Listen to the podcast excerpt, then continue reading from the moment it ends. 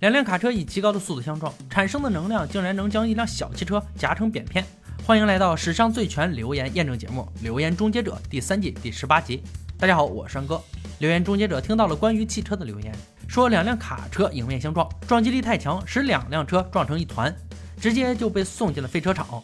过了一段时间，突然出现了腐烂恶臭。他们把两辆车拉开一看，中间竟然还夹着被撞扁的轿车，发出恶臭的就是驾驶员的尸体。这也太可怕了吧！今天终结者就来验证一下这则留言。《黑客帝国二》中就有这个场面，两辆卡车的确是撞成一团。不过这一幕是电脑动画特效。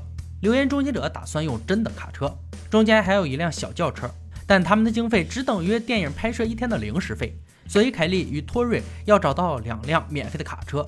卡车废车场有他们需要的东西。找到中意的车头后，废厂老板又找到熟人帮忙送来了货柜。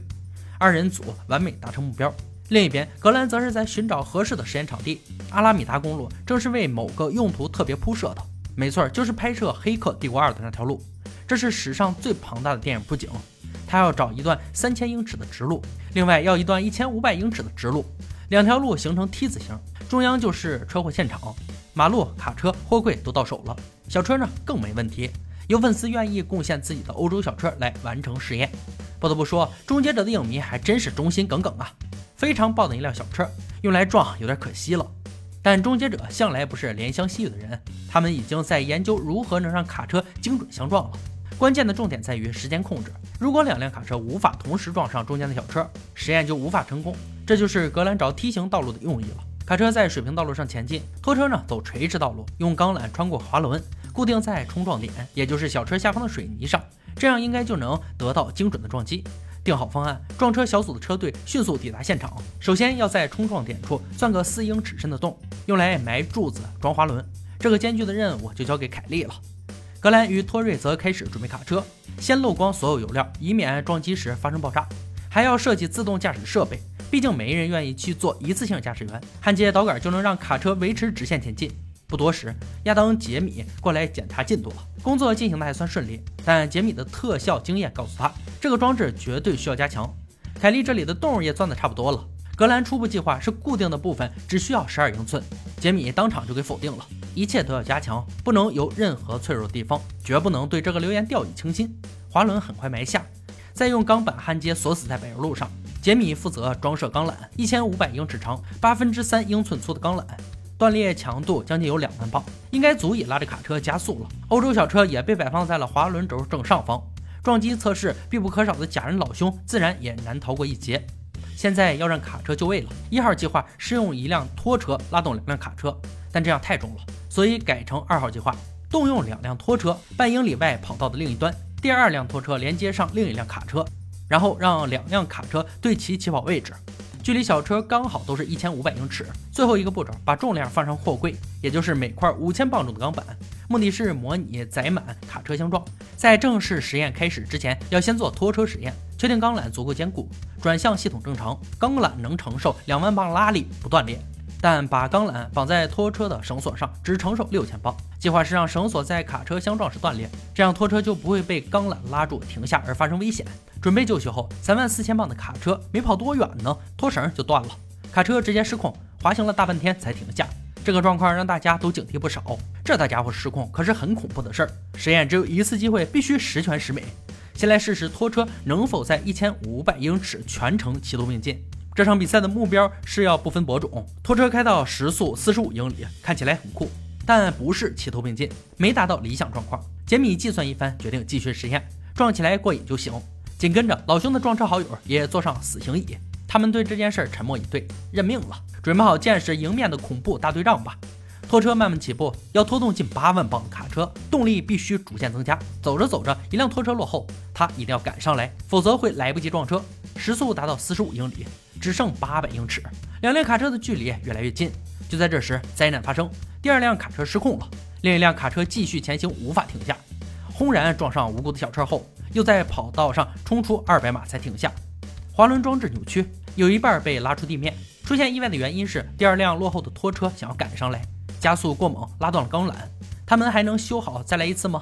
当然能。这辆小车不还没被毁掉呢吗？卡车的导向系统也坏了。但可以修复，不达成最后目标，亚当是不会甘心的。再来看看第二辆卡车，负重两万磅的钢缆被拉断，这威力可太惊人了。抓紧时间修复道具，两个小时内完成二次准备。杰米一声令下，拖车启动，拖拽着两辆车缓缓加速驶向中心点。这一次看起来比第一次要顺利，近八万磅重的两辆卡车时速合计达到七十英里。接下来就是见证奇迹的时刻，撞车场面相当震撼，但很可惜小车没被夹在中间，车内的老兄直呼精彩，很劲爆的一次实验。但两辆卡车并没有如同留言那般撞成一团，卡在一起无法分离，并且小车也不会被夹在中间不见踪影。三个撞击假人惨不忍睹。不过对于老兄而言，这已经是家常便饭了。那么留言破解，下一条留言是伏特加系列留言一：伏特加能对付脚臭，这就要用到关键道具亚当了。一只脚用伏特加，另一只脚用足部香皂，看看哪个才有效果。要说亚当的脚，那可是真的鬼见愁了。怎么形容呢？呛眼睛那种感觉，你们都知道吧？不怕死的格兰闻了一下，险些英年早逝。记住这永生难忘的味道后，蒙上眼睛，等待亚当两只脚接受不同液体洗礼后，再闻闻。凯莉精心为他清洗臭脚丫子，他本人认为伏特加可能更有效果，不过还是得让倒霉鬼格兰来判断。细心的闻了闻香皂脚，臭味从一到十打分的话，洗脚之前十分，现在零点五分。再来闻闻伏特加脚。比香皂脚稍臭零点七五分，也就是说，伏特加虽然不如香皂，但确实有除脚臭作用。留言证实。第二条，伏特加漱口水，一点伏特加加九勺肉桂，装进密封容器两周，再过滤到肉桂就能变成漱口水。凯莉找到了有口臭的终结者亚当，没错，又是亚当，臭气腾腾的亚当，混合的液体看起来和漱口水完全不挂钩。静置两周后，用咖啡纸过滤。对照物是超市买来的漱口水。喊来亚当后，为了让他的嘴巴足够臭，凯莉还准备了几种零食，闻起来很恶心的乳酪，味道浓烈的大蒜，还有难以去除的香烟。亚当来者不拒，着实令人佩服。测试员自然还是倒霉的格兰，事前测试给出七分，挺臭的，但比他的脚强多了。骆驼的口臭是六分，这样你们应该知道亚当有多恐怖了吧？先用伏特加漱口水，很辣，但挺好闻的。格兰给出三分，中评。亚当重填弹药，再把嘴搞得臭气烘烘，随后用正规漱口水清洁口腔。格兰鼓起勇气，仔细一闻，打出三分，和伏特加漱口水效果差不多。那么留言证实，本期留言终结者用亲身实验证明了，两辆卡车相撞不会卡成一团，无法分开，也不会把中间的小车夹成薄饼。伏特加确实是个神奇的东西，可以洗脚除臭，也能当漱口水，让口气好闻。今天的留言挑战到这里就落下帷幕了。小伙伴们，如果有听过有趣且可信的留言，欢迎在评论区留言讨论。